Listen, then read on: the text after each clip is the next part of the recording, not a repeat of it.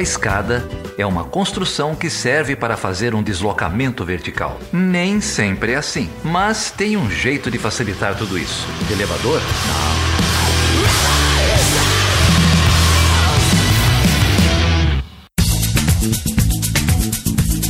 Sejam bem-vindos e sejam bem-vindas a mais uma edição do podcast Chutando a Escada. O meu nome é Geraldo Zaran e o meu parceiro, Felipe Mendonça, não pôde estar aqui, ele está com uma emergência em família, aqui mandando uma força para ele, tenho certeza que vai dar tudo certo. Estamos com você aí, Felipe. E hoje a gente vai conversar com o professor Paulo Pereira, da PUC de São Paulo, vai bater um papo sobre drogas, sobre legalização, sobre as estruturas que financiam o crime transnacional e muito mais. Mas antes disso, eu tenho um monte de recados aqui para dar para vocês. O mais importante deles, dois agradecimentos, dois super agradecimentos. Primeiro para o pessoal do SciCast, para o Fencas, para o Marcelo Guaxinim, para o Tarek, para o Will, para a Jujuba. O pessoal convidou a gente para gravar um episódio com eles essa semana. Episódio sobre Coreia do Norte, está lá no feed deles, SciCast. Super obrigado, um baita programa. Espero que a gente possa fazer isso mais vezes.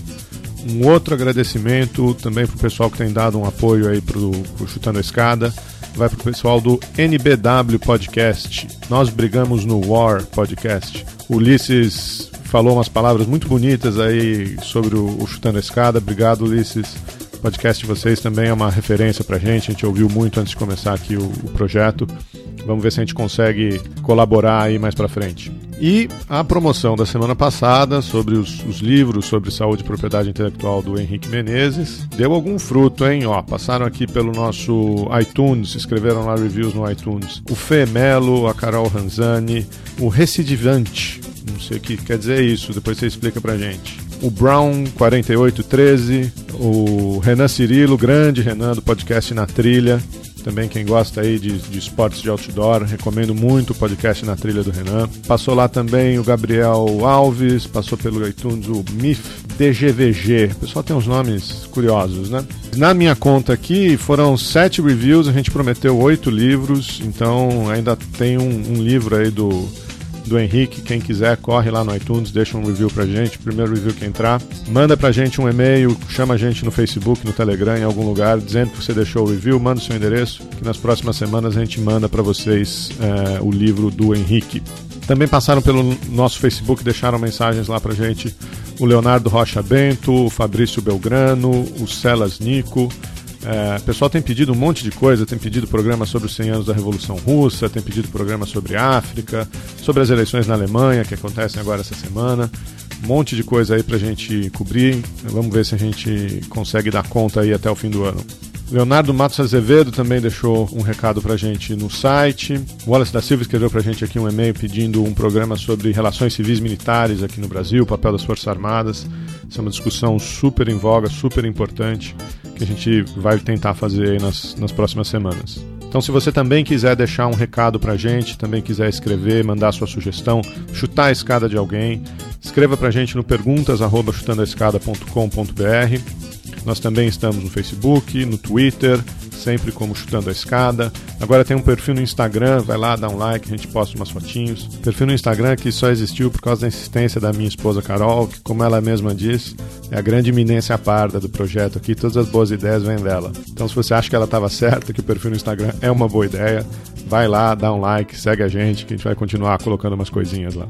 E tem também o Telegram, t.me barra chutando a escada. O Paulo Luxemburgo escreveu pra gente aqui no Telegram dizendo que tá gostando muito dos programas, que tá ficando sem louça para lavar, de tanto que ele fica lá escutando os programas. Vamos lá, Paulo, força nessa louça aí. O João Dali também escreveu, o Thomas escreveu do lado da Alemanha falando que vai votar essa semana. Vamos ver se a gente consegue colocar todo esse pessoal aí junto. E agora, sem mais delongas, passo a palavra para o Paulo Pereira para falar sobre drogas e relações internacionais.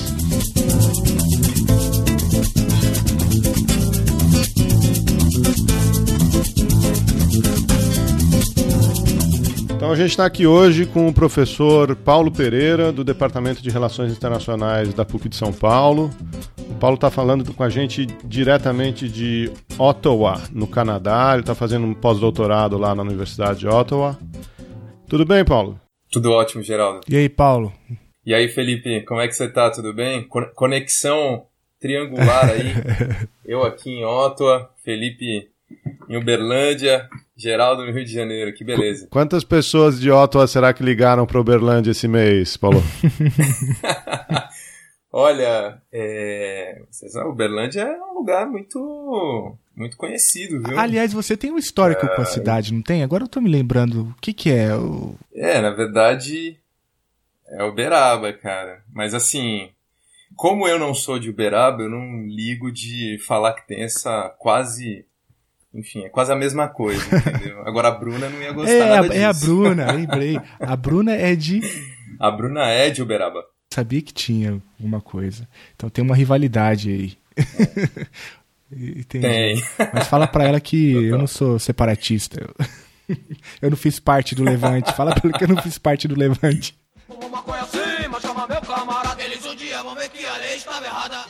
Fala um pouco pra gente aí, cara. É... Sua área de pesquisa envolve criminalidade, envolve é, narcotráfico, narcóticos, regulamentos né, de, de, de combate, de punição uh, ao narcotráfico.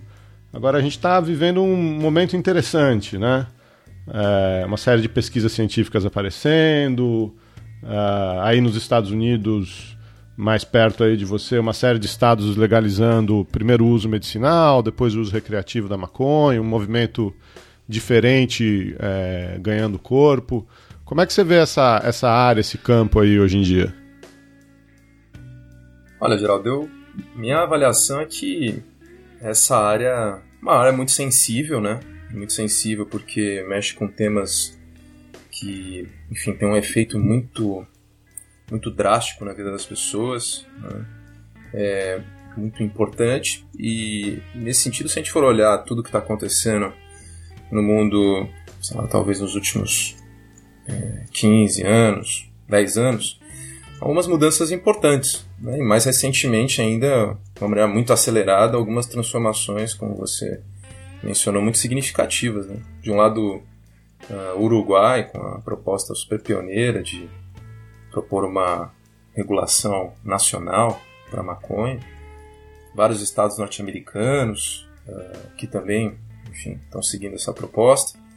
E agora, né, o, o Canadá no início desse ano, aprovou uma lei, uma lei federal, que prevê que a maconha vai ser, enfim, legalizada no país inteiro a partir do dia 1 de julho de 2018. E isso vai ser um impacto gigantesco, né? Porque, claro que a experiência uruguaia é uma experiência fundamental e pioneira, e que vai compondo com outras experiências, mas ter o Canadá é, fazendo também essa proposta de regulação é, nacionalmente é um, vai ser um impacto muito, imagino, muito poderoso para os debates que vem tomando corpo, vem se desenvolvendo na América Latina, principalmente. Né?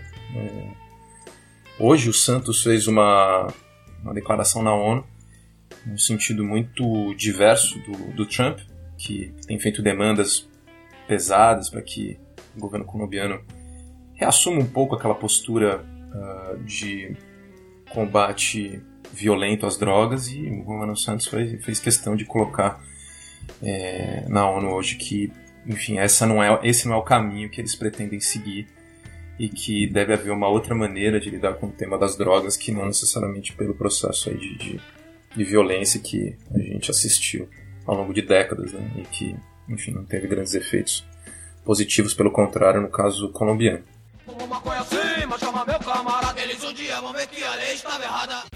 Quando o Uruguai tentou essa iniciativa pioneira, ele recebeu muita, muita crítica internacional por conta de na, na contramão das normas das Nações Unidas, das convenções das Nações Unidas. Explica pra gente um, um, um pouco isso aí e, e, por que, que esse movimento, primeiro do Uruguai pioneiro, agora do Canadá que você estava descrevendo, é tão sintomático, tão transformador, né? Olha, acho que a, a primeira coisa é fazer uma pequena retomada histórica, só para as pessoas poderem entender um, o significado dessas mudanças. Né?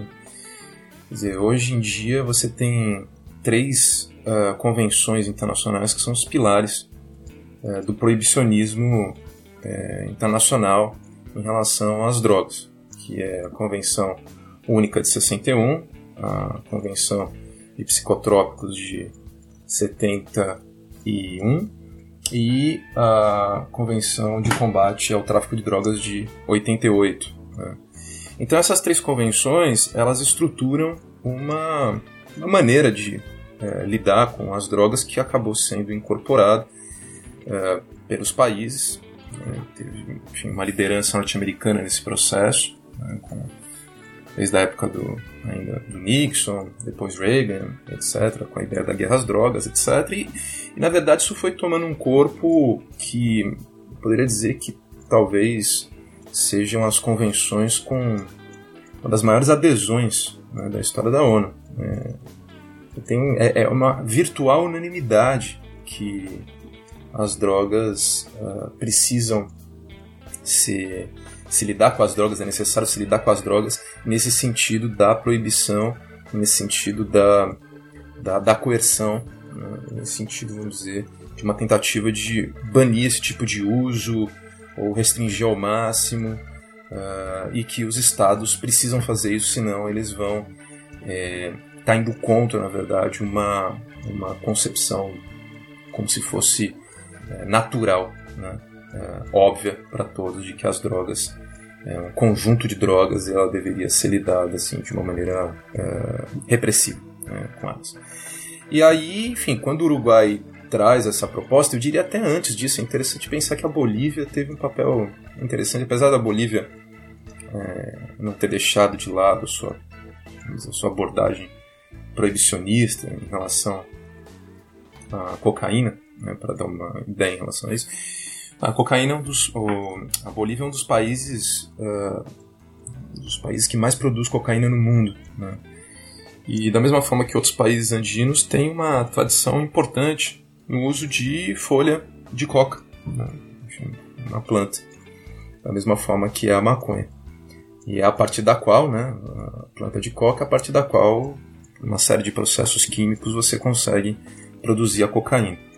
E o Evo Morales, uh, quando assumiu o governo, é, começou com uma política é, importante de valorização é, da folha de coca, uma referência cultural, ancestral né, do país.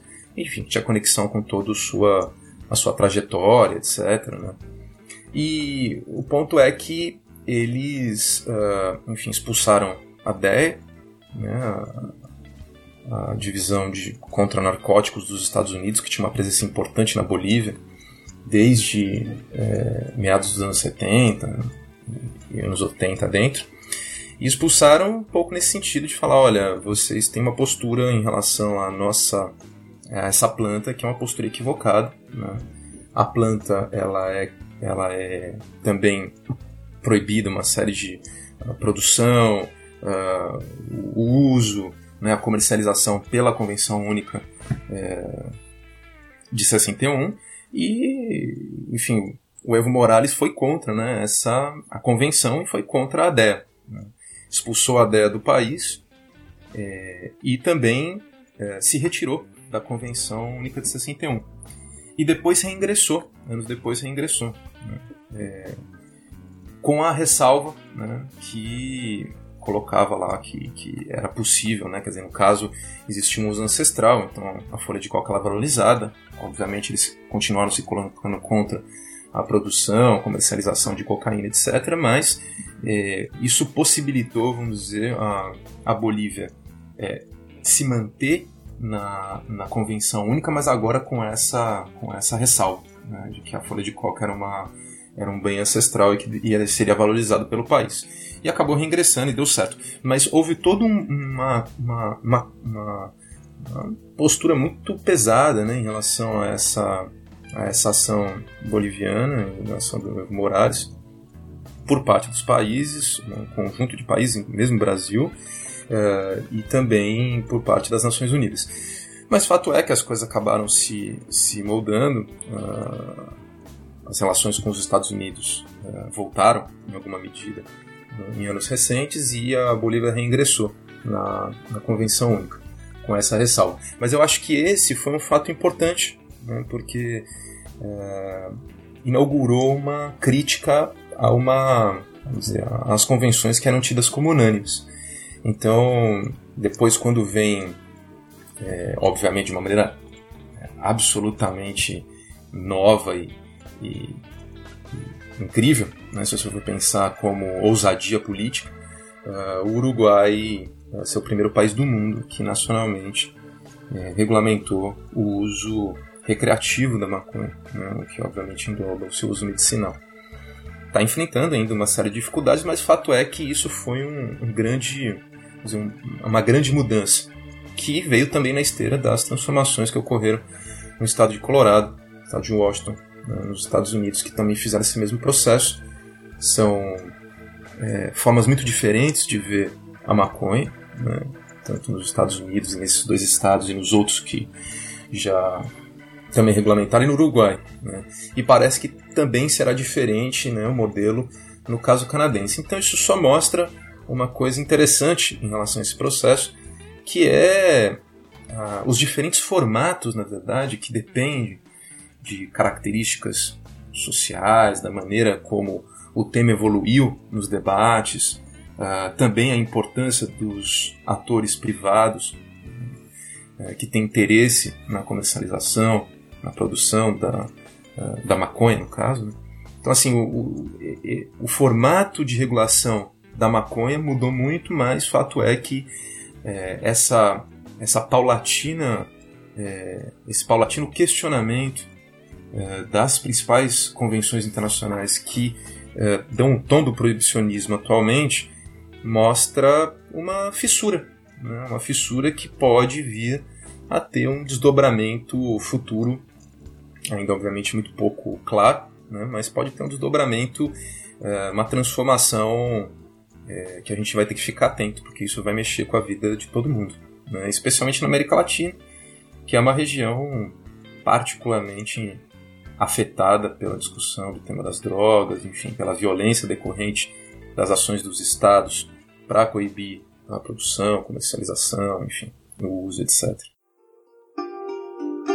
No es legalización, es regulación de un mercado que ya existe. Independientemente de nuestra voluntad, ese mercado existe. La, la, la diferencia es que nosotros empezamos por reconocer la realidad. A mí no me gusta. Quisiera que no existiera. Nunca. No. Este, la marihuana, como cualquier droga y como cualquier adicción, es una plaga. Peor que la droga adicción es el narcotráfico. ¿Por qué? Porque nos corrompe toda la sociedad, nos pudre toda la sociedad. Entonces, nosotros tratamos de robar el mercado. Ô Paulo, deixa eu fazer uma, uma pergunta aqui rapidinho. Antes um comentário, né? Você citou aqui três convenções que acabam por balizar né, boa parte do que se entende como eficiente no combate a esse tipo de, é, de problema que também é internacional. Né? Aliás, esse é um tema bem recorrente na literatura de relações internacionais, é como que convenções é, acabam constrangendo né, ou coagindo a utilização de algumas políticas públicas no âmbito doméstico, né, que a princípio não fazem tanto sentido. Até, a, se não me engano, a tua tese de doutorado, ela até também trabalha com, com um mecanismo parecido, né, o, a política norte-americana e essa ideia do, do, combate ao crime organizado, como que a leitura né, que o governo norte-americano fazia na década de 90 sobre esse tipo de ameaça e como que isso depois é internalizado em diversos outros países. Né? Acho que esse é um tema é, que sempre aparece, é um efeito né, que eu queria destacar. Por exemplo, a própria conversa que a gente teve com o Henrique no, no último episódio, um tema completamente diferente, né? O tema da propriedade intelectual, a gente consegue ver essa difusão também né, de valores e normas acontecendo em diversos temas, né, como propriedade intelectual, combate às drogas, comércio e tantos outros. Né? Então acho que esse é um efeito interessante para poder captar bem a compreensão da conjuntura política internacional. Mas é, agora uma pergunta, né? No final da tua fala você mencionou o caso do Uruguai, que é um caso é, bem atípico dentro desse movimento que você traçou, né? Porque o Uruguai dá um passo adiante, né, modifica o tabuleiro, é, mostra um desconforto com, com a política de combate às drogas tradicionais, né, e, e, e movimenta o tabuleiro no sentido de legalização da maconha. Né. E o que, que você tem observado agora especificamente é, sobre o caso do Uruguai? Né? Quais foram os efeitos é, práticos que isso teve, por exemplo, em termos de saúde pública em termos de violência urbana? Já é possível fazer algum levantamento nesse sentido? Olha, eu tenho acompanhado essa discussão no Uruguai, Felipe, e assim, os dados são seguem um pouco uma tendência que já tinha sido observada no que se refere à parte de saúde pública, uma tendência que já havia sido observada em outros países que fizeram processos não tão relevantes ou impactantes nacionalmente, mas que tiveram ações importantes, como é o caso, por exemplo, de Portugal, né, que descriminalizou o porte de todas as drogas. O que se viu é que as pessoas não usam mais droga, né, não há um aumento significativo do uso de drogas por conta, por conta disso. Né. E no caso do Uruguai é a mesma coisa. Mais importante do que isso, eu acho, é que por mais que você tenha uma oscilação no consumo, e principalmente no início né, de, um processo como esse, do consumo de, de maconha, o que não se verificou é, de maneira expressiva no caso uruguaio, o mais importante é que você consegue é, viabilizar uma série de ações públicas que, quando enfim, a, a, uma determinada substância é proibida, enfim, o Estado está de mãos atadas. Né? É, e não só o Estado, mas também as próprias organizações não governamentais, enfim. É, ou seja, se a gente estiver preocupado uh, com a discussão de saúde pública, é inegável que uma substância que se torna uma substância lícita, ainda que tenha problemas no seu uso, seu abuso, etc., né, você possa ter alguns problemas de saúde pública, você tem possibilidade, por exemplo, de uh, fazer uma prevenção muito melhor desse uso. Né? Você tem a possibilidade de trabalhar políticas de redução de danos a partir desse uso. É, você tem a possibilidade de construir políticas públicas que respondam a essas necessidades. Né? Sei lá, as pessoas uh, usam as mais variadas substâncias desde que o mundo é mundo. Né? Então, no caso do Uruguai, as pessoas uh, fumam maconha do mesmo jeito que no Brasil as pessoas fumam maconha, do mesmo jeito que em, em todo lugar. Né? É a droga mais utilizada no mundo atualmente. Então, enfim, chegou à conclusão lá que era mais interessante lidar com os problemas decorrentes desse uso quando eles existirem do que ter uma política cujo, uh, vamos dizer, o remédio, né, entre aspas, é, ele mata o paciente. Ou seja, ao invés de você ter uma, uma proposta que é uma proposta uh, que diminui né, os efeitos negativos da droga, você cria um efeito negativo decorrente da repressão que é a criação de um mercado ilegal é, extremamente violento. É, de outro lado, a produção de drogas absolutamente sem qualquer tipo de controle, nesse sentido, drogas que podem ter substâncias inesperadas para os seus usuários, o que gera problemas gigantescos. Né? Depois até a gente pode falar um pouco a respeito disso. O Canadá está passando por um processo como esse aqui em relação uh, aos opioides. Né? E, e, nesse sentido, eu acho que a experiência uruguaia, o que ela tem mostrado é que, uh, no que se refere à parte de prevenção e, e redução de danos, você tem todo um campo enorme para ser explorado. Não houve nenhuma. As pessoas não ficaram loucas na rua fumando maconha e, enfim, matando gente, uh, criando um caos social, né? É, enfim, não aconteceu nada disso. Simplesmente as pessoas continuaram fazendo aquilo que elas já faziam, só que sem sem serem sofrerem a violência que elas sofriam antes e sem alimentar uma dinâmica de mercado ilícita que é extremamente perniciosa, né, que acaba sendo mais problemática, obviamente, do que qualquer tipo de, de uso, no caso da maconha, decisivamente. E nas outras drogas, a mesma coisa.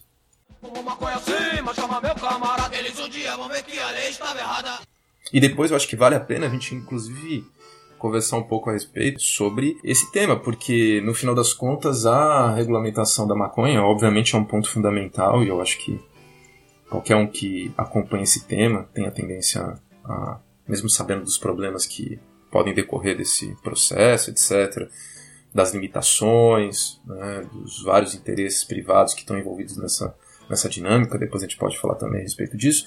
Mas fato é que todo mundo fica contente de, enfim, quem tem interesse nesse tema e batalha por uma política não proibicionista, né, fica contente de ver essas experiências no, no Uruguai, nos Estados Unidos, agora no Canadá, né, o posicionamento de outros países latino-americanos contra essa, essa a política proibicionista, ou, ou seja, a visão só da repressão.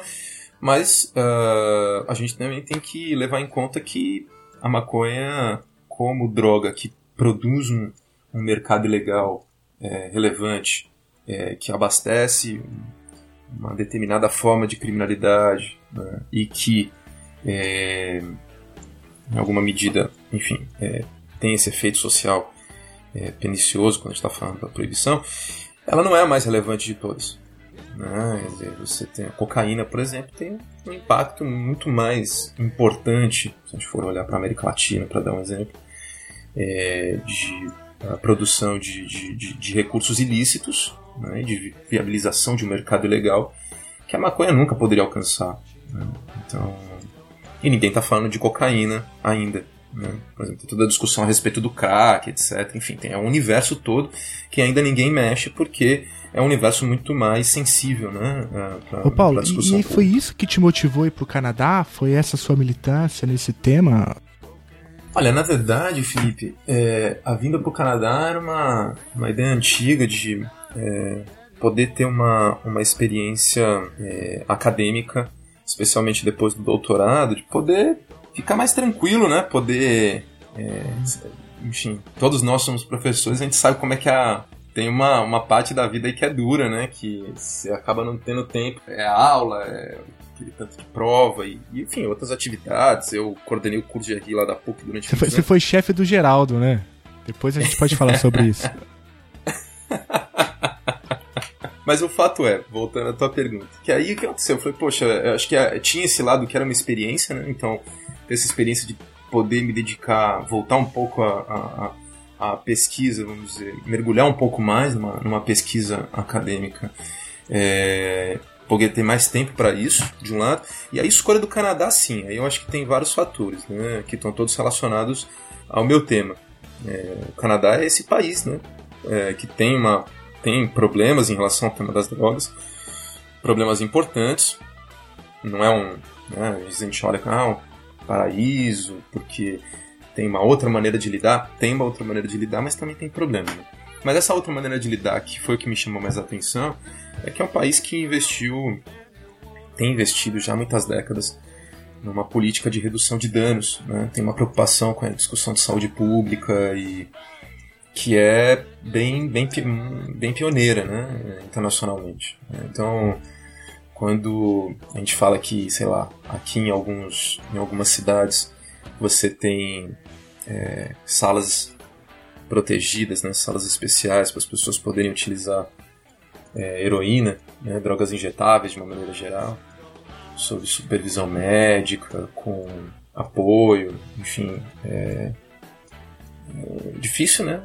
A gente que está no Brasil e vê uh, como o usuário de drogas, né, especialmente, particularmente, né, os usuários pobres, né, as pessoas que estão em situação socialmente vulnerável, etc., negros, né, estão na periferia, etc., você vê é, é uma realidade muito diferente. Né? Então, isso é, de um lado, é fascinante, né? poder tentar entender um pouco como é que eles chegaram nessa, nessa, nessa ideia, né? nessa, nessa proposta política, né? de uma política pública como essa, para te dar um exemplo. Mas de outro lado, também eu queria ter uma. E aí, lógico, somando com isso, né, queria ter uma experiência de uma formação né, complementar à formação que eu tive, que eu vim das ciências sociais, depois na graduação, depois eu fui para a área de relações internacionais. E aí, é, como eu comecei a trabalhar com esse tema do crime, das drogas, etc., eu entendi que faltava uma complementação nessa, nessa formação, que era que aí eu olhei para o Canadá e vi um, um espaço interessante para fazer isso, que foi vir para o departamento de criminologia aqui da Universidade de Ottawa. É um departamento importante que tem muito tempo aqui, é, diferente do Brasil, onde tem cursos é, de graduação e pós-graduação em criminologia. tem departamentos específicos em criminologia, ou seja, uma área de conhecimento preocupada com uh, o crime, o controle do crime. Né? Então, uh, com isso, eu acho que é uma maneira também de eu poder me aproximar de um universo acadêmico que eu não tive essa oportunidade até, até agora. Né? E a ideia de se aprofundar num, numa discussão que tem uma área que lida com isso, enfim, que tem um conhecimento acumulado, é uma maneira de estabelecer esses contatos, né? estabelecer essa conexão entre áreas e que é difícil pra caramba. É, mas, mas eu acho que é o, é o único caminho interessante, principalmente para discutir um tema como esse de criminalidade e de drogas. Acho que não tem outra maneira a não ser juntar áreas de conhecimento distintas. Né? Many of you may be thinking, well, drugs don't concern me, but it does concern you. It concerns us all because of the way it tears at our lives and because it's aimed at destroying the brightness and life of the sons and daughters of the United States. Say yes to your life. And when it comes to drugs and alcohol, just say no. O Paulo, você mencionou aí que, que boa parte dessa, dessa política proibicionista e, e dessas normas internacionais estavam vinculados a uma postura é, muito particular dos Estados Unidos, principalmente a partir dos anos 70, né? Essas mudanças que a gente está vendo, elas também não estão relacionadas com a falha completa desse modelo, principalmente do modelo que ficou conhecido como, como guerra às drogas, né? Essa ideia de você é, combater a oferta e não a demanda, intervir nos países da América Latina, é, militarizar, é, tornar a questão a questão policial, militar. É, esse, esse modelo não, não fracassou, não está muito claro isso? Olha, então, Geraldo, acho que uma coisa que eu acho que vale a pena uh, só ter em mente é assim, primeiro, quando eu, mencionei as três convenções, né, enfim, que vem na década de 60 e tal, e o papel dos Estados Unidos nesse processo, acho que vale a pena ter em conta que é, há uma progressiva construção de uh, uma proposta proibicionista que remonta, na verdade, ao início do século, né, ao início do século XX. É verdade que a guerra às drogas e eu diria a partir da década de 60, 70, né, particularmente, você tem uma exacerbação dessa ideia do proibicionismo, enfim, a maneira de se lidar com as drogas com uma perspectiva penal, né? Uh, e basicamente a partir de polícia, enfim, da estrutura do, de justiça criminal. Mas essa construção ela vem sendo realizada ao longo de um século, né? Tem uma série de convenções intermediárias uh, que vão sendo criadas é, na ONU, né? enfim, ainda na época da Liga das Nações, isso depois vai sendo é, reapropriado pela ONU, é, sempre com uma liderança importante dos Estados Unidos, é verdade, né? que vinha lá de uma, enfim, de uma concepção puritana, enfim, tem toda uma discussão importante do papel dos Estados Unidos, do puritanismo dos Estados Unidos, que vai sendo externalizado, né? a maneira de se lidar com os vícios, a maneira de se lidar com as substâncias é, que alteram a mente vão sendo, vamos dizer, externalizados para a dimensão internacional, então vão sendo construídas uma série de convenções, e aí, vamos dizer, as três que hoje em dia já, né, essa, essa estrutura proibicionista são as três que eu mencionei. Então, só para ter essa, um pouco essa dimensão histórica, né, que ela é um pouco mais alargada. Mas o que eu diria para você em relação à, à, ideia de fracasso da guerra às drogas, quer dizer, quer dizer para mim ela fracassou, né, e certamente para muita gente ela fracassou. Agora depende, a ideia de fracasso ela está muito conectada a qual é o pressuposto que você está colocando, né? Para que a gente possa dizer que houve um fracasso. Então, óbvio, se você for olhar por uma dimensão de uh, preocupação com uh, as pessoas, com respeito às comunidades, enfim, ao redor de muitos países da América Latina, nas periferias de todo esse continente, é óbvio que ela fracassou. Né? Se você for olhar pela pela ótica da, da também dos resultados é, alegados né, para se combater as drogas dessa maneira, por exemplo, o consumo.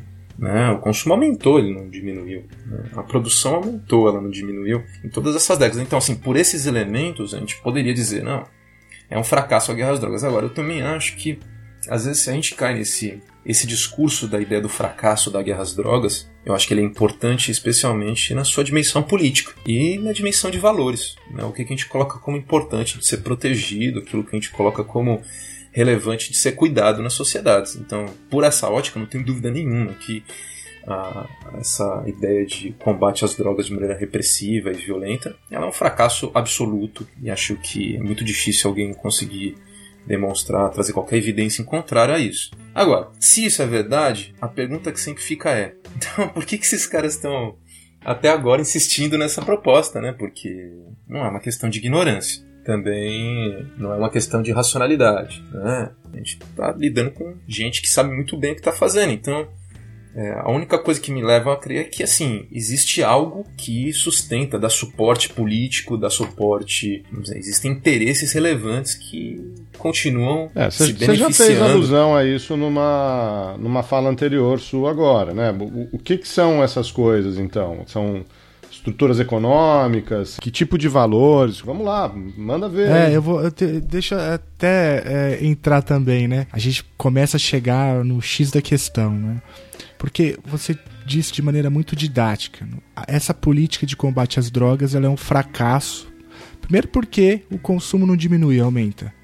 A produção não diminui, aumenta. A violência aumenta, tanto na periferia, como você bem destacou, é, mas também a própria violência contra policiais, que também aumenta. É, o encarceramento é, principalmente da juventude negra, aumenta. Né? É, ou seja, todos os indicadores mostram o contrário. Então, o que, que dá suporte? Parece que é um projeto, né? Se, se é um projeto, a, quem que sustenta isso? Quais são, quais são os interesses? Porque a gente está falando de gente grande, né? De cachorro grande, não é? É, eu acho assim, eu acho que uh, não existe um, não é um único interesse, né? Não é um único grupo Uh, mas existe uma função, na verdade, para o combate às drogas da maneira como ela, como ela se desenvolveu, que, enfim, é, leva a gente a, a, trabalhar com uma ideia de que uh, as drogas, da mesma forma que, enfim, a gente poderia colocar outros elementos, mas as drogas acho que elas, elas cumprem um papel importante em muitas sociedades, que é de controle social. Existe uma função nesse sentido política de controle social de populações marginalizadas, né, que porque quando a gente está falando de combate às drogas, de violência, etc., também é fundamental a gente ter em conta que existem diferenças né, de, é, de quem está que tá sendo reprimido. Né? Então, a, a, guerra às drogas, enfim, acontece do mesmo jeito lá no, nos Jardins e lá em Arelheiros. Essa foi uma fala, né? você acabou de fazer uma citação literal a uma fala do comandante da, da ronda ostensiva Tobias de Aguiar, não é? É, o comandante lá da, da rota teve essa fala que expressa, né? Uma das dimensões importantes, vamos dizer, uma das funções importantes da, da guerra às drogas para para o controle social, né? Quer dizer, você tem uma série de mecanismos, é, no mais das vezes violento, para você é, poder estabelecer uma determinada ordem, né? É, uma ordem na qual uh, uma ordem que seja uma, uma ordem que diferencie claramente quem deve ser reprimido e quem pode continuar fazendo os usos de drogas que às vezes são as mesmas drogas, às vezes são drogas diferentes, às vezes são drogas consideradas listas, mas, mas às vezes você tem drogas ilícitas também que são utilizadas por esses grupos mais bem situados socialmente, etc., que têm mais acesso. Então, acho que voltando um pouco, quer dizer, claramente não existe uma, um único projeto. Né? É, não existe um único projeto. Agora, é, a ideia de que as drogas são funcionais para um conjunto de, de, de, interesses, claramente é.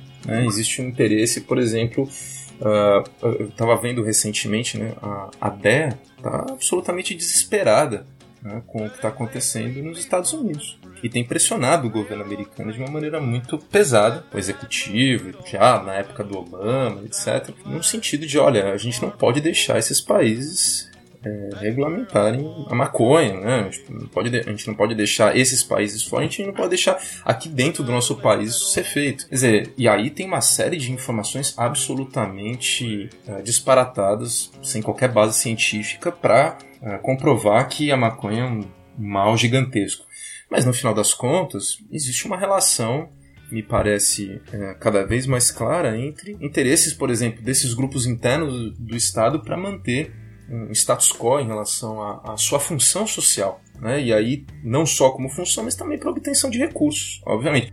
Se a gente for ver, por exemplo, você mencionou minha tese de doutorado, o estudo que eu fiz sobre a alocação do crime transnacional como tema de segurança nacional dos Estados Unidos na década de 90, no governo Clinton, tem todo um debate enorme sobre o momento em que a Guerra Fria uh, termina e qual que vai ser o papel, por exemplo, da CIA a partir de então. E aí tem toda uma discussão muito truncada, enfim, entre uma série de grupos internos dos Estados Unidos, dentro do Congresso, que vai levando a CIA a se engajar no combate à criminalidade e ao tráfico de drogas. Porque era a única maneira, na verdade, deles poderem também continuar, terem, na verdade, não continuar, mas terem a garantia de acesso a recursos uh, do Estado que, de outra maneira, talvez eles ficassem é, uma posição muito desprivilegiada em relação, por exemplo, ao FBI, né, a própria DEA, que enfim, teve um aumento de recursos de uma maneira enfim, incrível ao longo da década de 70, 80, inacreditável com o Reagan,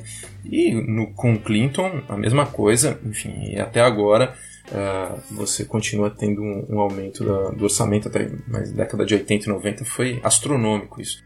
Então assim, quando eu coloco que existe é, que existe uma funcionalidade, ou seja, que também por que, que se mantém né, a, a, dinâmica da maneira como é, é porque existem grupos uh, que se beneficiam dessa, dessa dinâmica também. Né?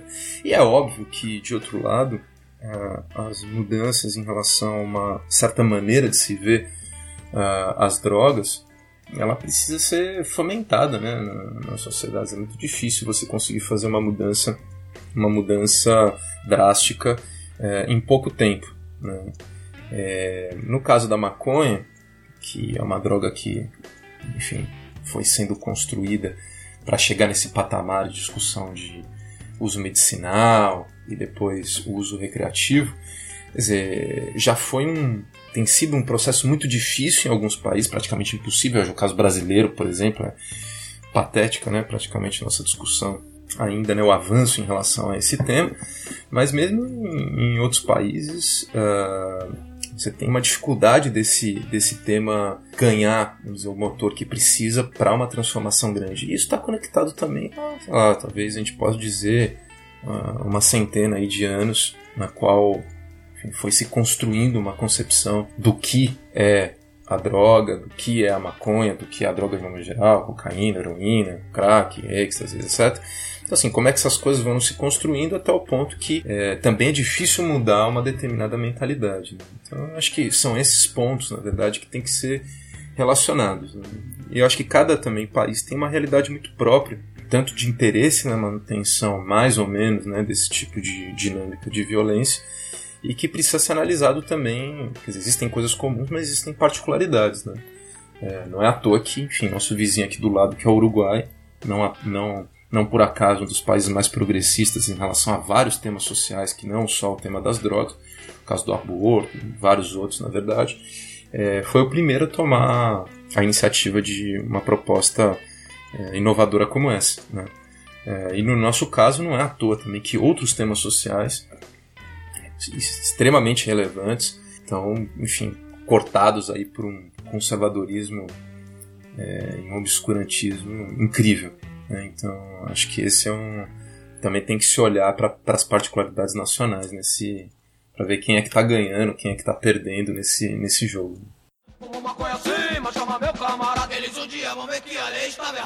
Você falou do caso dos opioides aí no Canadá, né? É, o caso dos opioides eu acho que é um caso interessante, eu tenho é, olhado para ele com mais atenção. Eu já tinha tido contato com os problemas que o Canadá estava enfrentando, mais os Estados Unidos, na verdade, né, em relação a esse tema, mas quando eu vim para cá isso me saltou muito aos olhos, porque o Canadá está enfrentando um, dizer, uma, uma situação é, muito grave de saúde pública né, no, no, país em relação ao abuso de, de opioides, substâncias produzidas de maneira sintética ou semissintética, né, e que tem uh, como referência o ópio um princípio. E aí, é, muitas dessas substâncias, elas, elas enfim, tem, tá, tá, tá havendo um abuso, né, geral, enfim, tá, muita gente está tá utilizando, mas mais importante que isso, muita gente está morrendo, né, tá tendo um grande número de overdoses que começou na costa oeste é, do país, em Vancouver, foi migrando pelo, pelo centro é, do país e, enfim, praticamente está em todos os lugares agora, ainda com uma prevalência maior de mortes na faixa oeste, mas enfim, é, agora aqui em Toronto recentemente morreram algumas pessoas, uh, enfim, tem, tá, tá espalhado na verdade por muitos lugares.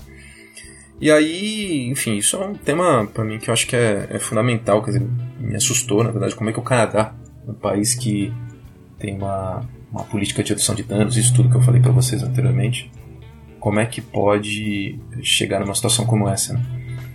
E aí uma discussão que surgiu é, conectada a esse tema dos opioides é, é o da indústria farmacêutica. Mais um exemplo aí, o Geraldo tinha perguntado, vou fazer umas conexões, né? Quer dizer, mais um grupo que parece ter um interesse específico, obviamente não nas pessoas terem overdose, é óbvio, mas acaba, eu vou explicar um pouco para vocês, pra vocês entenderem, quer dizer, qual é o mecanismo pelo qual a indústria farmacêutica tem um papel, na verdade, nesse processo. O ópio e mesmo opioides, né, sintéticos, sintéticos, foram utilizados, né, são utilizados e foram sempre muito utilizados na medicina. Né? A indústria farmacêutica desenvolveu uma, um conjunto de medicamentos para ser utilizados principalmente em situações de muita dor, é, pós-operatórios, pós etc. Né? E, e, também pacientes é, que estão em situação terminal de câncer e tal. Bom, o fato é que, desde os anos 90, uma empresa, né, enfim, uma indústria específica né, que chama Purdue Pharma, é, começou a produzir pesquisas enfim, nessa área de opioides e desenvolveu um tipo de remédio que tinha uma liberação de, de opioide é, muito espraiada né, ao longo do tempo. Era um tipo de medicamento que possibilitava a pessoa tomar e ficar por 12 horas tendo a liberação né, da, da substância no organismo. Isso foi uma revolução no uso desse medicamento, porque até então era um medicamento de uso pontual né, e, em geral, muito forte. Paulo, opioides, né, que é, que é o, a, a denominação aí mais genérica, a gente está falando de heroína, é isso? Não. Uh, quando a gente está falando. São, são, sintéticos, né?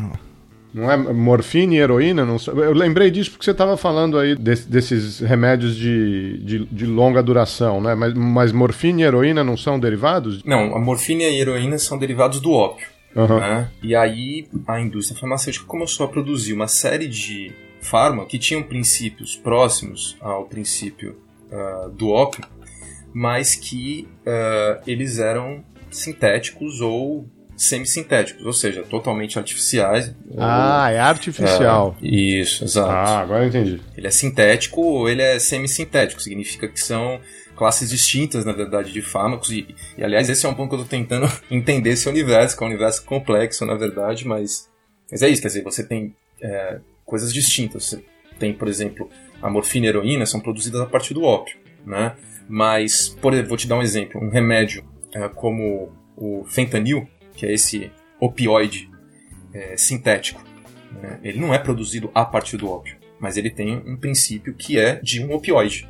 Então, um princípio próximo do, do, do, dos opiáceos, que são substâncias, heroína, morfina, etc., que são feitas a partir do ópio. Então, com o princípio, é, são similares. Né? Uh, mas, sei lá, pra você ter uma ideia, o fentanil ele é uma substância muito, mas muito mais forte do que a morfina. Né? Tem muitas vezes a, a potência é, de sedação é, anestésica da, da morfina. Então, para te dar um exemplo dessas, dessas diferenças. Né?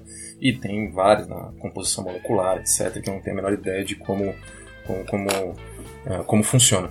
Mas o ponto é, então, por que, que isso é importante? Porque a indústria farmacêutica começou a investir muito nesse, nesse, nesse tipo de tecnologia. Né? e acabou criando esse remédio, enfim, que é o oxicodona. Essa indústria chamada Purdue Pharma criou esse remédio chamado oxicodona que é, tinha essa característica né, de uma liberação gradual no, no, no organismo. E vendeu né, com o marketing que isso é, garantia que a, esse remédio não causava dependência. Né. E a partir daí você teve uma explosão né, de uso do, desse tipo de medicamento pelos médicos, né, que começaram a receitar, na verdade, esse tipo de medicamento para muitos, muitos tipos distintos de dor, muitos deles, na verdade, dores desde fibromialgia, enfim, dores nas costas, enfim, todo tipo, na verdade, de, de dor uh, começou a ter uma possibilidade de uh, utilizar esse tipo de medicamento. O médico não viciava, ele tinha uma função, cumpria uma função importante, É, enfim. E, com isso você teve uma explosão né, desse uso de medicamento nos Estados Unidos e uh, posteriormente no Canadá. É, assim, é uma coisa assombrosa a quantidade de prescrições médicas que, que são receitadas pelos médicos uh, para esse tipo de medicamento. Então, uma das explicações, né, uma das hipóteses que tem sido levantada é que uh, essa inundação, na verdade, de medicamentos à base de opioides é uma das razões do porquê hoje em dia a América do Norte enfrenta um problema grave de uh, dependência, abuso de opioides. Obviamente, as pessoas muitas vezes começam a usar é, de maneira lícita a partir da, de receita médica, etc. Mas existe toda uma possibilidade de migração disso para obter, uh, até chegar à obtenção de drogas na rua. Né? E aí o problema ganha uma dimensão ainda maior porque, como estava dando exemplo para vocês do fentanil, que é extremamente uma droga extremamente poderosa, né? uma pequena quantidade dela, pouquíssimas gramas dela, pode ocasionar uma overdose. E aí a produção, e aí tem uma série de misturas que têm sido feitas uh, pelas pessoas que estão vendendo essas drogas para garantir um maior lucro. Mistura de heroína com fentanil, né? então mistura de um, um opiáceo com um opioide e por aí vai. Né? Também de cocaína com, com fentanil. Então, as várias misturas que vão, vão sendo feitas dessas drogas na rua que não tem qualquer tipo de controle né, e não tem qualquer tipo de, de possibilidade, vamos dizer, de uma, um cuidado mais público, né, principalmente em países como os Estados Unidos. Aqui ainda tem um pouco mais, né? Tem lugares em que você pode testar a sua droga aqui no Canadá. Então, se você está com uma droga você não sabe exatamente o que, que tem nela, tem alguns lugares, dependendo se você está numa festa, é, existe por vezes, não é sempre, né, mas em, em algumas situações você tem a possibilidade de testar para ver que tipo de substância existe naquela droga que você pretende consumir. E, obviamente, isso é uma maneira de reduzir dano. É, porque as pessoas eventualmente sabem né, que ali tem coisas que elas não querem consumir ou que podem ser extremamente prejudiciais para a saúde delas. E o fato é que essa mistura né, de drogas que tem ocorrido é, é, uma, é uma das coisas que tem, que, enfim, tem sido atribuído a essa quantidade de overdoses é, que tem aumentado de maneira gigantesca nos Estados Unidos e também no Canadá. Né? Então, acho que esse é um dos temas importantíssimos porque conecta dimensões que, enfim, estão muito distantes uh, ah, para quem olha o tema das drogas. Quando você fala guerra às drogas, uma referência imediata é fazer uma discussão a respeito de maconha, fazer uma discussão a respeito de cocaína, imaginar que o problema, né, a circulação do tráfico, então os traficantes armados, né? E aí, quando você vai para essa discussão dos opioides, você cai na indústria farmacêutica. Quer dizer, tem uma conexão importante que tem que ser é, melhor investigada, melhor compreendida, de uma indústria transnacional que parece que está tendo um impacto importante na dimensão ilícita da, do consumo é, de drogas e que, no final das contas, também foi uma das responsáveis pela situação que hoje se coloca é, de um problema grave de saúde pública. Então é interessante ver essas conexões. Eu acho que esse caso, particularmente dos, do, do, abuso de, de opioides é, sintéticos, semissintéticos e tal, nesses países, é, indica pra gente um, uma certa. Uma, confunde, né? E ao mesmo tempo pode esclarecer melhor as discussões que a gente faz em relação a drogas ilícitas, ilícitas, né, a atores uh, que são considerados atores legais e ilegais. Então tem todo, acho que, um universo muito interessante que é, precisa ser melhor explorado. É, e é uma, uma exploração difícil, né? Porque a indústria farmacêutica é muito blindada é, de muitas coisas, né? Enfim, então é, tem uma capacidade, né? um poder e tudo mais muito grande de lobby, de uh, enfim, recursos financeiros, políticos e tudo mais. Então é difícil. O que eu tô, o que eu tô começando a rastrear agora é que parece que há um interesse enorme, principalmente da Pur de Pharma e de, dessa, dessa particular indústria, a, a migrar a sua produção de oxicodona para direcionar para um mercado promissor e ainda pouco explorado, já que é, é, esse medicamento agora está começando a, ficar em baixa né, nos Estados Unidos e no Canadá. Parece que eles estão mirando um mercado interessante, que é o nosso, na América Latina. Recentemente já teve propaganda, propagandistas dessa indústria uh, no Brasil, falando sobre oxicodona, ainda não tem um, grande uso desse tipo de medicamento uh, no país e pelo que tudo indica, não só no Brasil, mas em outros países da América Latina, a tendência é ter um, uma migração e talvez a gente passe a enfrentar daqui a alguns anos nesse sentido uh, um problema parecido com que uh, os Estados Unidos e o Canadá estão enfrentando hoje. Mas ele, ele já é legalizado no, no Brasil? Ele, tá, ele tem que passar, na verdade, por toda uma avaliação da Anvisa, né? Então isso ainda está em processo, mas duvido muito que não seja aprovado. Porque é isso, quer dizer, ele não é um medicamento ilegal. O problema dele não é não é exatamente como qualquer outro, né? É qualquer outra droga, né? O problema, ela não é, ela não deve ser proibida em, por ela mesma, né? Mas o problema é a dimensão do uso, né? A maneira do uso. E isso, isso é, tá num, passa por uh, dimensões, etc., de, de uh, políticas econômicas que, enfim, não estão no controle dos órgãos de controle. Não que a Anvisa seja um órgão de controle é, cuidadoso em relação a isso. Não é, pelo contrário, né? mas é extremamente permissivo e uma série de problemas quando é, permissivo quando lhe convém e proibicionista quando lhe convém. Né? Por exemplo, no caso da maconha ainda é, patina para discutir minimamente maconha medicinal, uso de maconha medicinal. Então é, é, um pouco por aí, mas tem, tem uma perspectiva clara de, de é, do nosso mercado ser um mercado ainda a ser explorado aí pela, por essa indústria. Tem que ficar atento aí, entender um pouco quais são esses mecanismos, por onde está caminhando aí esse, essa discussão.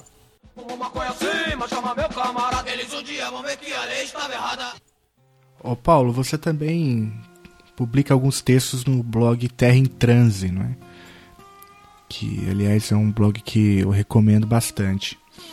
E você prometeu uma trilogia de textos todos eles relacionados ao que você tem estudado, levantado aí no Canadá, especificamente é, os casos de overdose provocados por esses opioides sintéticos. Né? E um fato interessante que eu notei na, no primeiro capítulo dessa trilogia foi justamente o papel da China né, na entrada do mercado canadense de opioides. Então também tem esse mercado internacional, né, desse, desse sintético. E uma outra coisa que eu queria te ouvir, para além dessa rota, né, de, de China-Canadá, também é o número de, de overdoses canadenses. Eu fiquei bem assustado, é um número bem, bem expressivo. Né? A gente não está falando de um problema pequeno. Segundo o, o artigo, foram que 2.500 mortes em 2016 de overdose apenas em casos de opioides, é isso? É isso mesmo, é isso mesmo. É um número, é um número muito importante e é um número que ainda tende a crescer porque eles estão registrando ainda um, um aumento de casos, enfim, do, do, do uso. Né? Então eles estão monitorando, na verdade, o uso e parece que o uso continua aumentando. Então tudo indica que ainda vai haver é, um aumento do, das overdoses, especialmente alguns espaços que esse uso ainda não entrou né, em, em, em, grande circulação, mas que são é, lugares, por exemplo, é o caso de Toronto, ainda tem um espaço enorme para aumentar o consumo desse tipo de substância, então eles esperam que, é, enfim, se nada for feito, claramente vai haver um maior número de overdoses do que, é, do que no ano passado né, para 2017. Então é um problema gravíssimo de saúde pública. É, isso, eu tô, isso a gente está falando das overdoses, né, que são dizer, casos mortes por overdoses. Né? A gente não está falando de overdoses. Né? Socorro, não estou sentindo nada. Nem medo, nem calor, nem fogo, não vai dar mais pra chorar, nem pra rir. Socorro alguma alma mesmo que penada. Me entregue suas penas. Já não sinto amor nem dor. Já não sinto. Dá para pensar assim em termos de classe social algum tipo de clivagem social que impacta mais jovens ou que pegam arrebanham um número maior de jovens com esse tipo de problema de overdose provocadas por esse tipo de sintético está é, é tá mais concentrada na periferia ou é uma classe média ou é... Então, isso tá.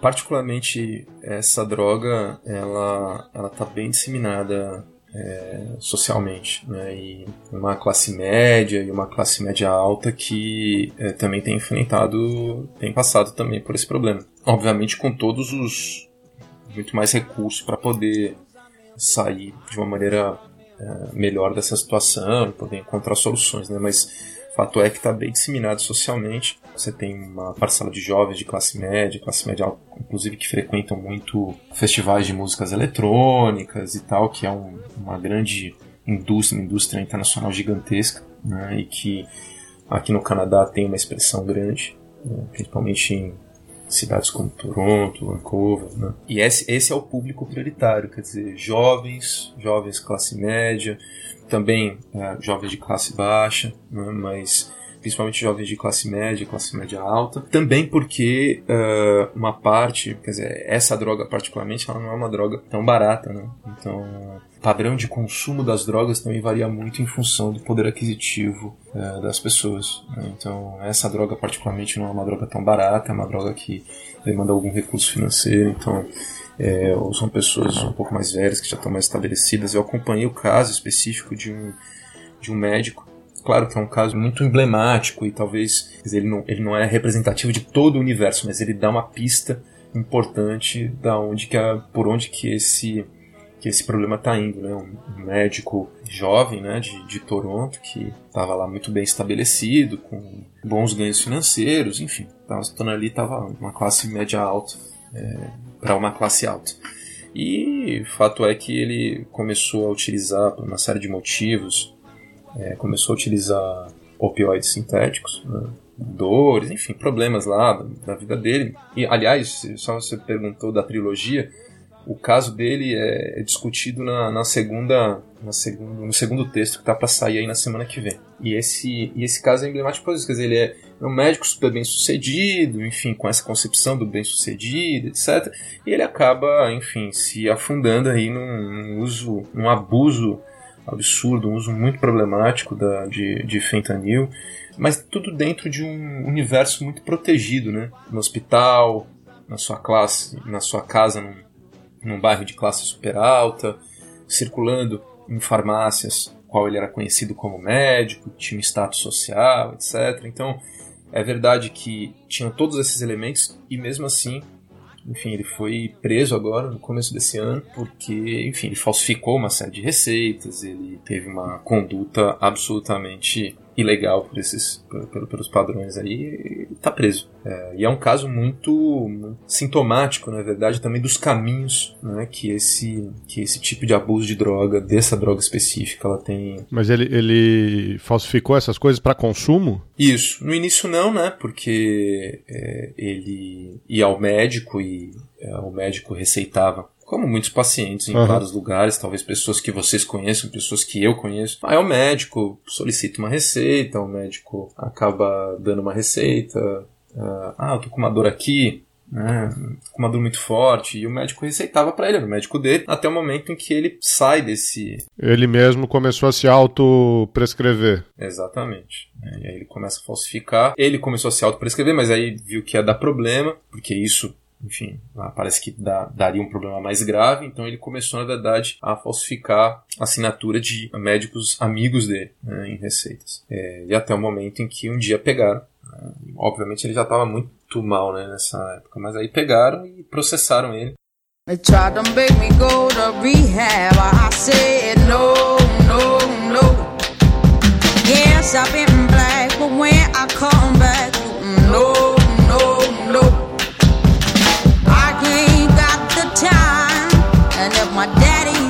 sound fine.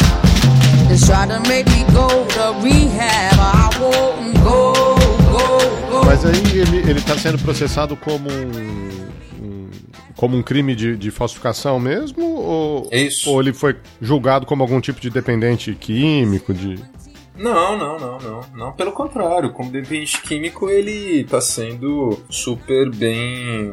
É, teve lá os direcionamentos, foi, enfim, tá tendo um suporte, inclusive, para poder sair dessa situação, é, um suporte do Estado, etc. Tem uma série de ações, vamos dizer, de, de, de políticas específicas, tanto de desde moradia, porque ele perdeu a casa, passando por tratamento psíquico, enfim, de outros tipos de droga que seriam substitutos para ele poder largar esse vício, etc, etc. Né?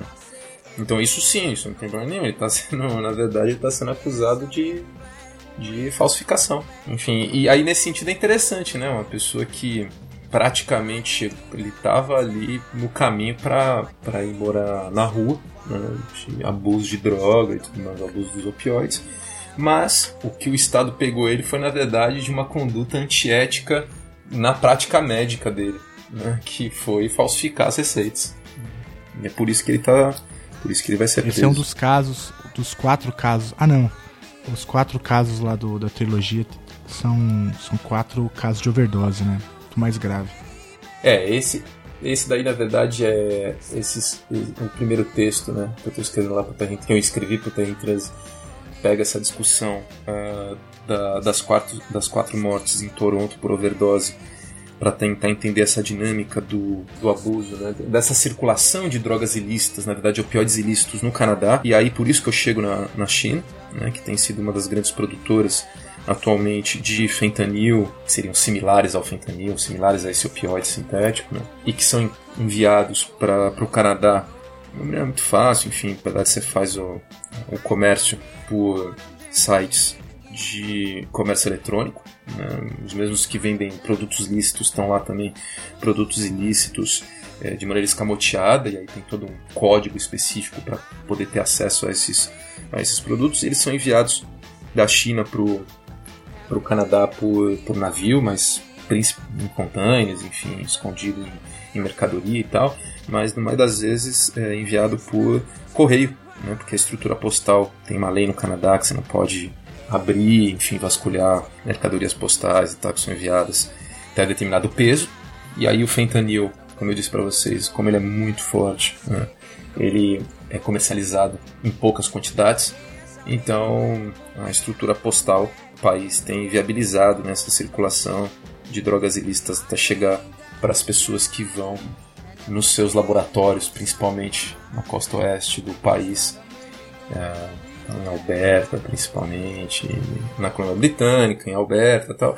E aí você tem todo uma, uma, uma, uma um retrabalho, na verdade, dessa, né, dessa, dessa droga para ela poder ser a mais é, rentável possível. E aí é nessa, nessa bagunça que é feita ali com as substâncias nos laboratórios clandestinos, legais e tal, que aí essa droga já modificada começa a circular pelas, pelas ruas das, das cidades, né, enfim, do, do, Canadá.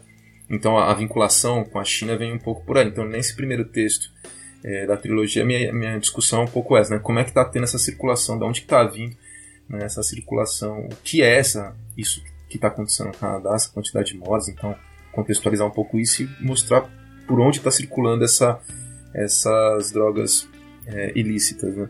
E aí, no segundo, eu vou para o caso desse médico que eu mencionei, para fazer a conexão entre uma classe alta de Toronto é, e a indústria farmacêutica. Então, chegar um pouco nisso que eu expus para vocês aqui, falando a respeito da importância da indústria farmacêutica no processo de é, divulgação e consumo exacerbado de prescrições médicas, etc. Esse é o segundo texto. E aí eu vou fazer um terceiro texto, que é esse final, que também mencionei para vocês, que é, é mostrar um pouco agora para onde vai esse mercado. A ideia é mostrar um pouco que esse mercado está sendo direcionado agora para a América Latina. E então que você tem uma, uma, um reordenamento, na verdade, para onde que essa produção agora vai ser vai caminhar. Né, para onde, onde ela vai ser comercializada e tudo mais. Então a ideia é fazer um terceiro texto que ainda não, não terminei, trabalha um pouco essa um prognóstico da coisa. Drogas e capitalismo em Toronto, as mortes da Rua Queen, é esse? É, esse é o primeiro.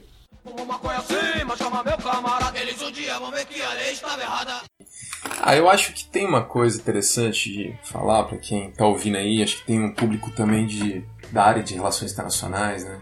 É, estudantes e tal, enfim, gente que tem uma vinculação assim com a disciplina.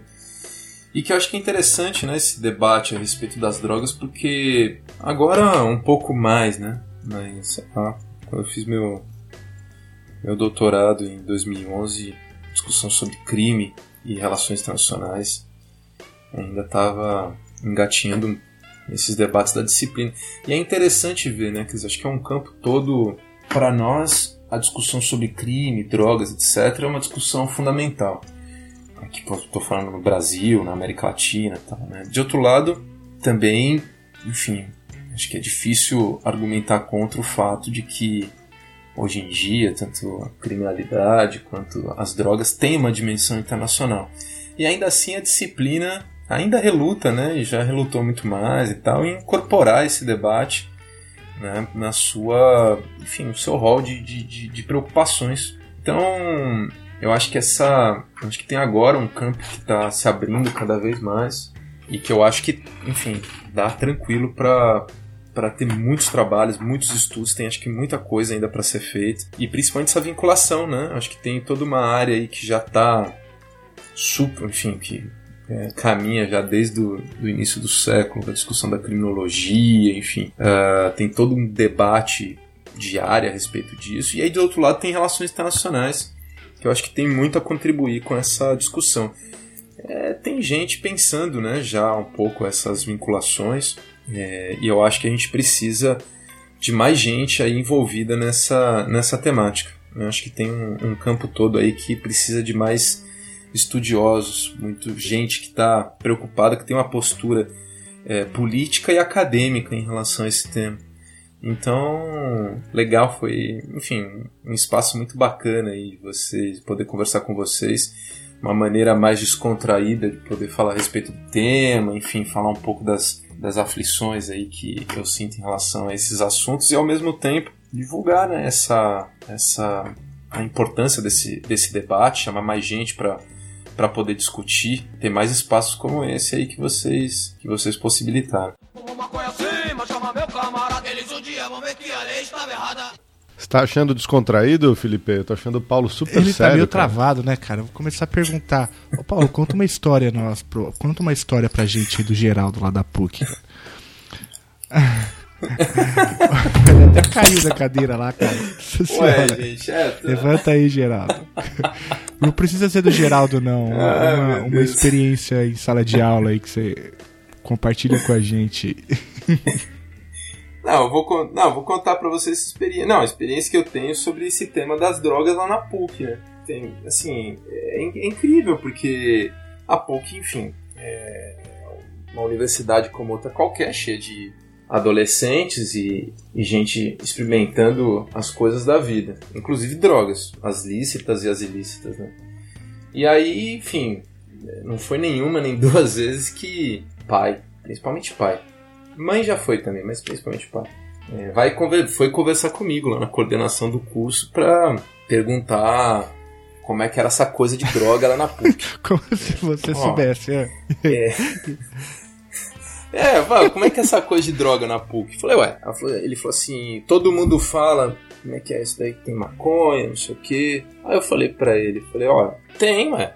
Tem como tem em todo lugar. Tem na USP, tem no Mackenzie, tem, tem em todo lugar, ué. E tem na PUC também. Tem. Provavelmente tem lá. Provavelmente não, tem lá no seu bairro. Antes de você sair de casa e vir até aqui, você deve ter passado por muitas situações que você não percebeu, mas que tinham alguma relação com gente utilizando algum, algum tipo de droga. Então, agora, é esse desespero, né? Das, é normal, quer dizer, acho que as pessoas ficam preocupadas, né, mas é interessante porque esse momento, principalmente, acho que lá na PUC isso é expressivo, né? É, esse momento é um momento muito, muito significativo, né? De uso de droga e tudo mais. E aí é, é interessante porque a universidade mesmo não está muito preparada, né? A gente não discute muito esse tema, é muito tabu, né? É tabu usar droga, falar de uso de drogas, é tabu ah, você trazer esse tema, sei lá, para uma discussão um pouco mais, sei lá, um pouco menos cheia de preconceitos, né? Falar um pouco de maneira mais aberta.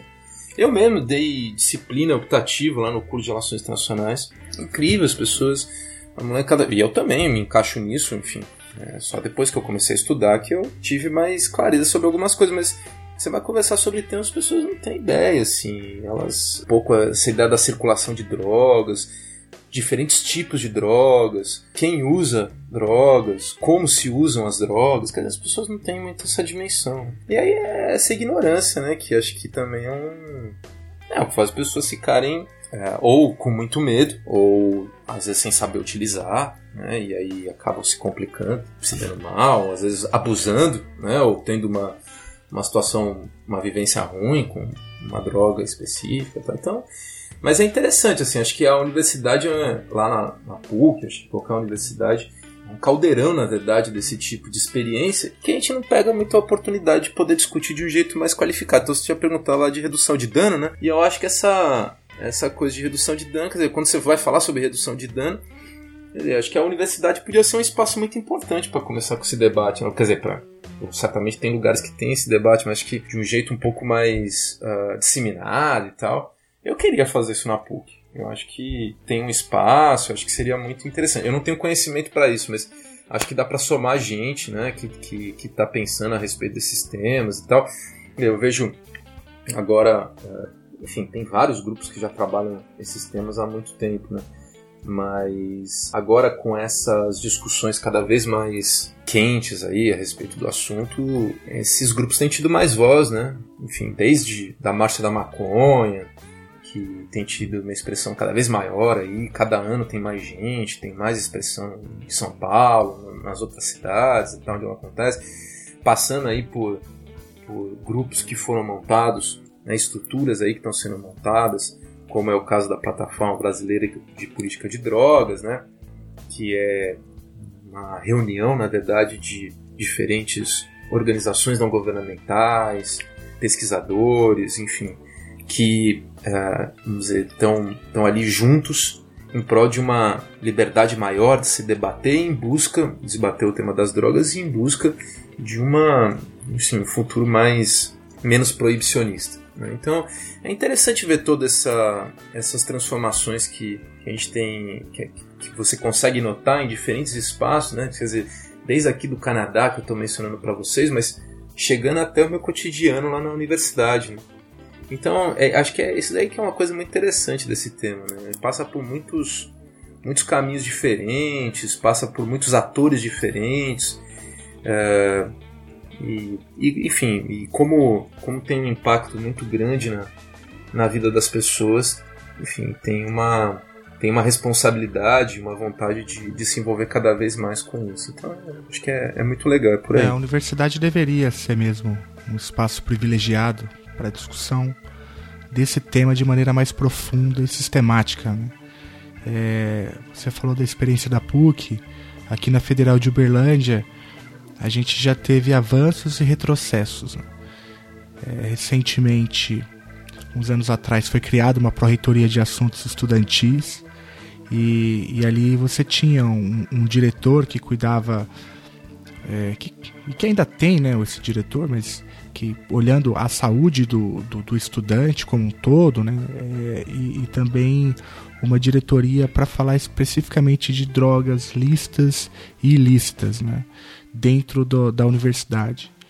E abriu-se um, um, um painel de diálogo tentando pensar a Universidade Federal de Uberlândia no seu contexto, até que muda né, a, o grupo político que, que administra a universidade e aí você tem um retrocesso muito grande agora, porque é, o novo prefeito de Campos, aqui de onde eu estou alocado, por exemplo, é um defensor é, da entrada da, da polícia militar né, dentro da universidade e com apoio de uma parte até importante da cidade né, e uma, uma parte minoritária da comunidade universitária, mas uma parte importante da, da cidade de Uberlândia.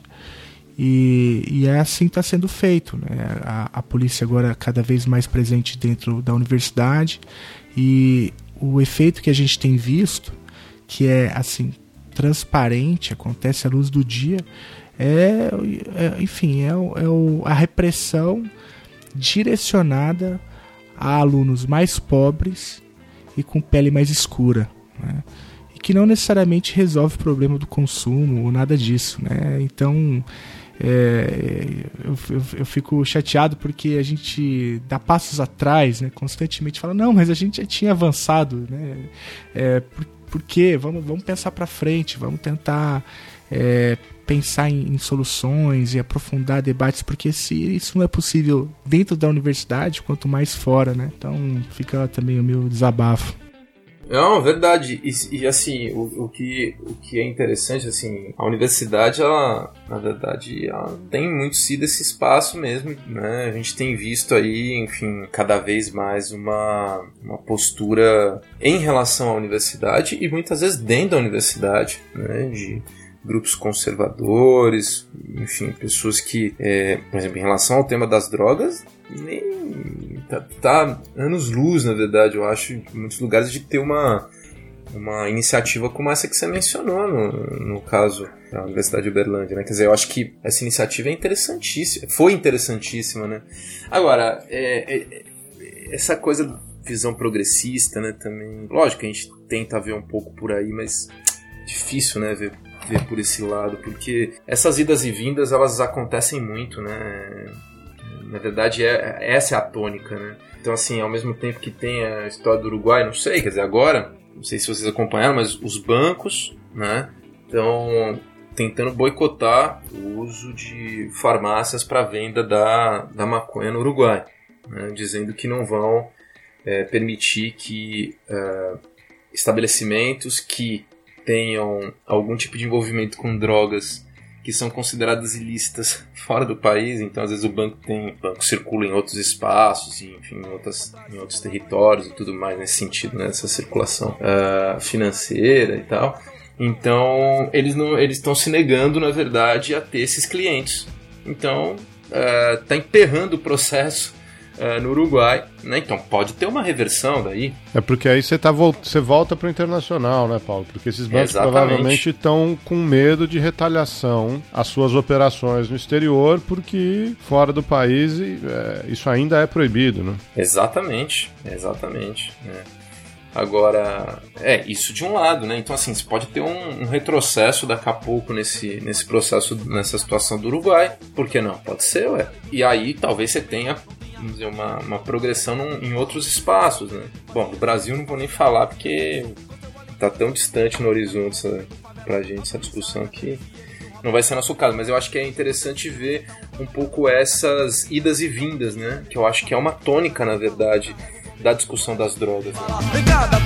história diferente, e a polícia mata gente inocente. Hoje já virou bandido pra poder comer um pedaço de ponto do fundidor.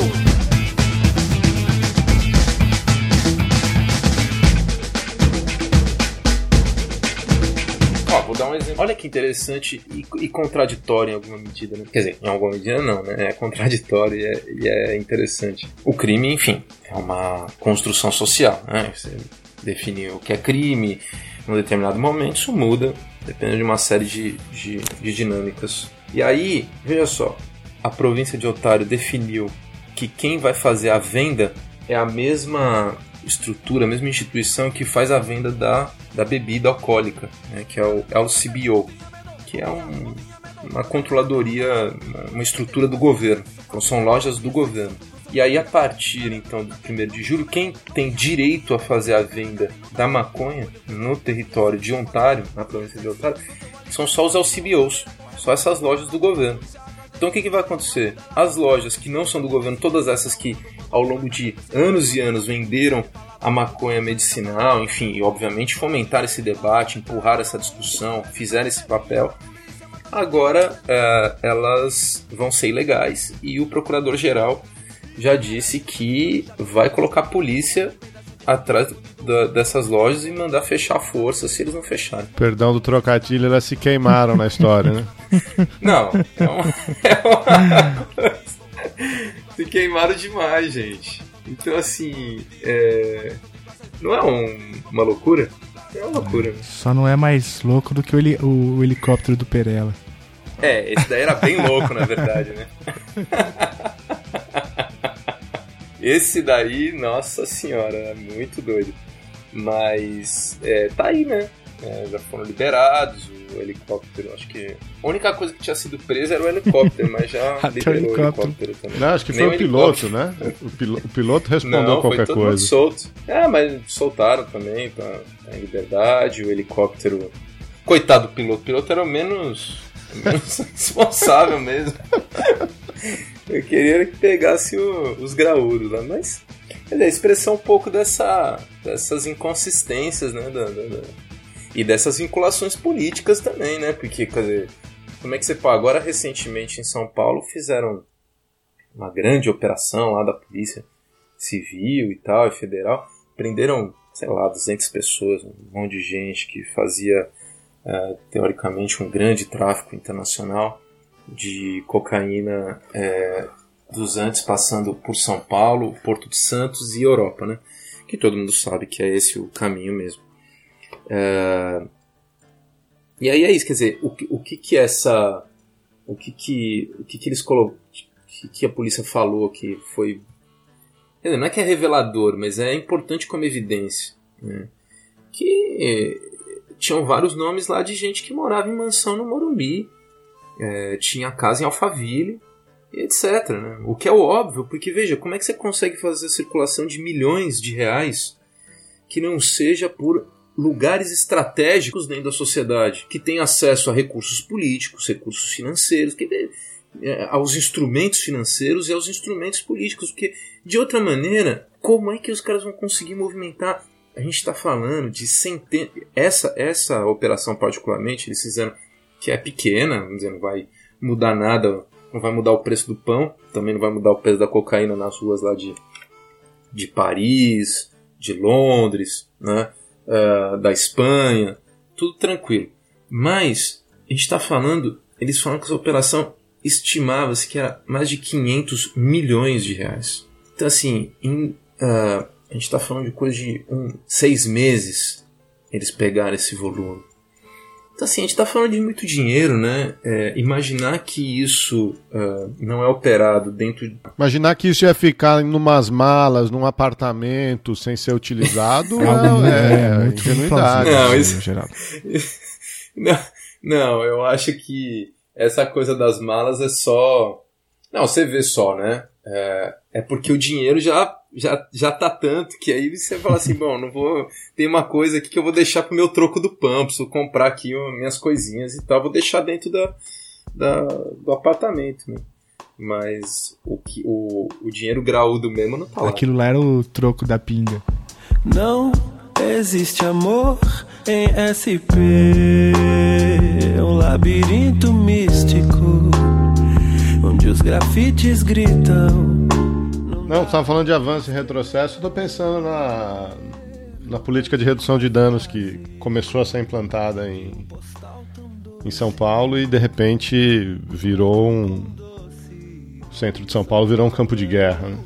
É, né? Quer dizer, quando você tem uma. É um consistente, né? É difícil você ter uma política de redução de danos, né, Geraldo? Quando toda a estrutura social, absolutamente toda a estrutura social, está direcionada para o proibicionismo. Quer dizer, é de uma fragilidade muito grande. Quer dizer, não é muito diferente daquilo que o Felipe mencionou, né, da universidade. É, não, é Quer mesma dizer, é muito, é, é muito mais fácil você ir pelo, pela trilha que está estruturada, que é o da proibição, que você ficar dando murro em ponto de faca, né? Quer dizer, então eu acho que a iniciativa. Agora, uma coisa que aconteceu foi o seguinte: dizer, é inegável que você vai, vai tendo pequenas conquistas também, né? Eu acho que o Braços Abertos, nesse sentido, foi uma. Foi uma. Foi uma ousadia, né? Acho que foi uma, uma ruptura com uma lógica que, enfim, estava dando absolutamente errado. Né?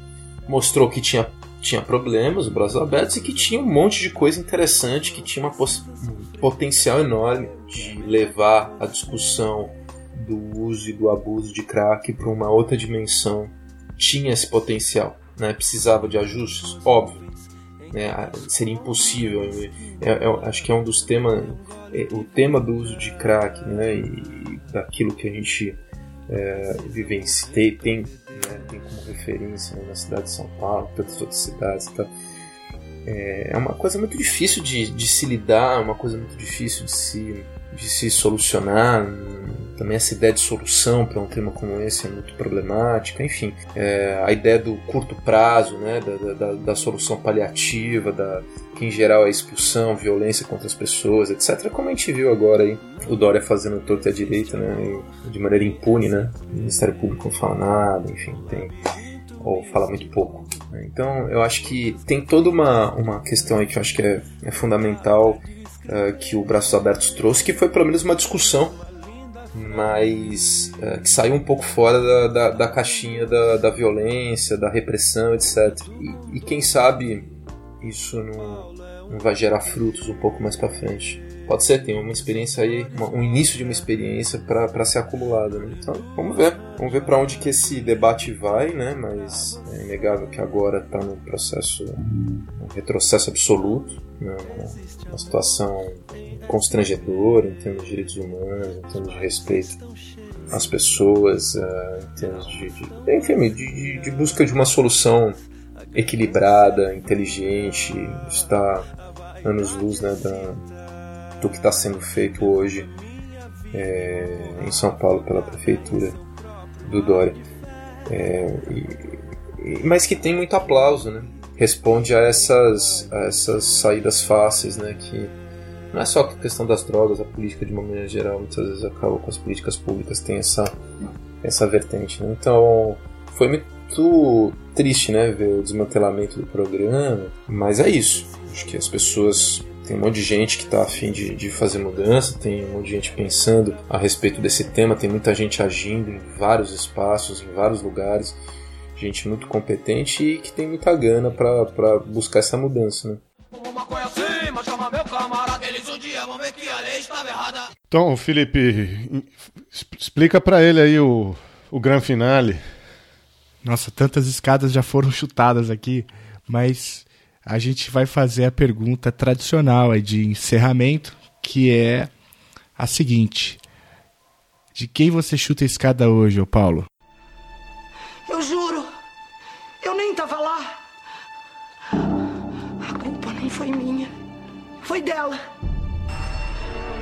Essa maldita escada que derrubou a minha amiga. ah, eu chuto a escada da proibição, cara. Me chuta a escada da proibição e eu quero que ela, que ela leve um tombo daqueles, daqueles bem feio, que é pra não voltar mais. E aí no lugar dela a gente vai ter que descobrir o que, que a gente vai colocar de bom.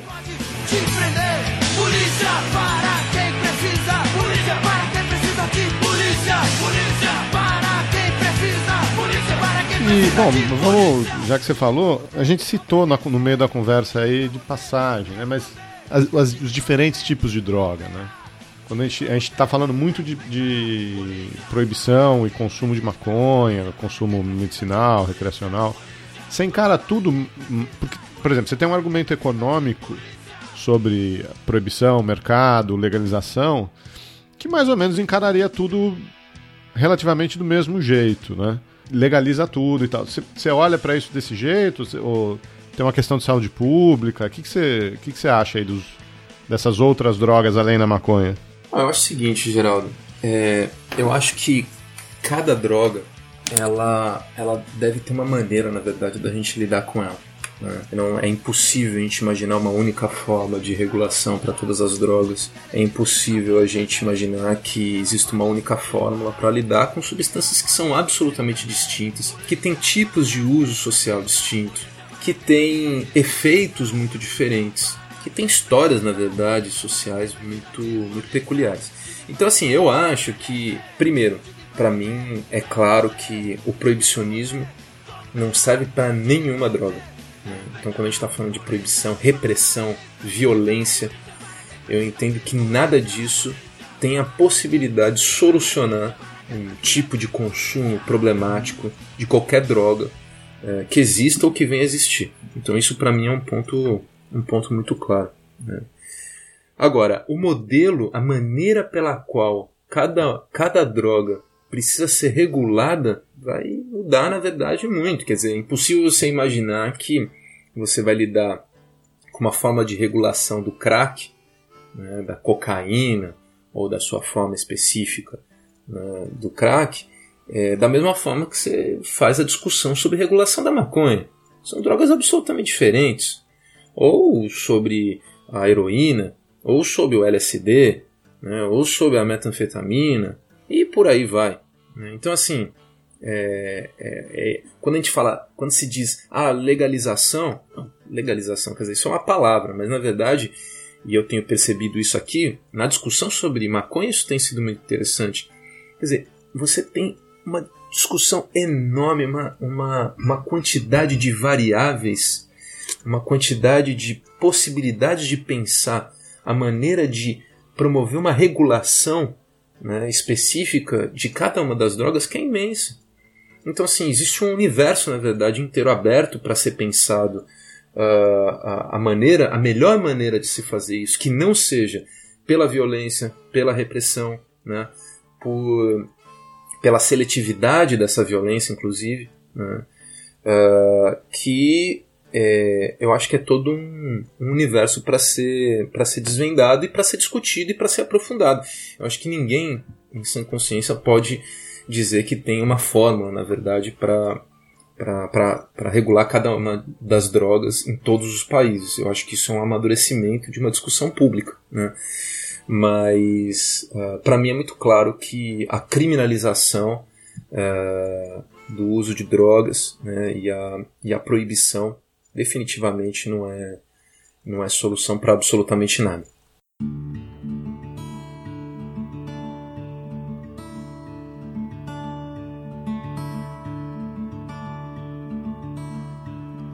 Hey, Mr. Tambourine Man, play a song for me. I'm not sleepy, and there is no place I'm going to. Hey, Mr. Tambourine Man, play a song for me.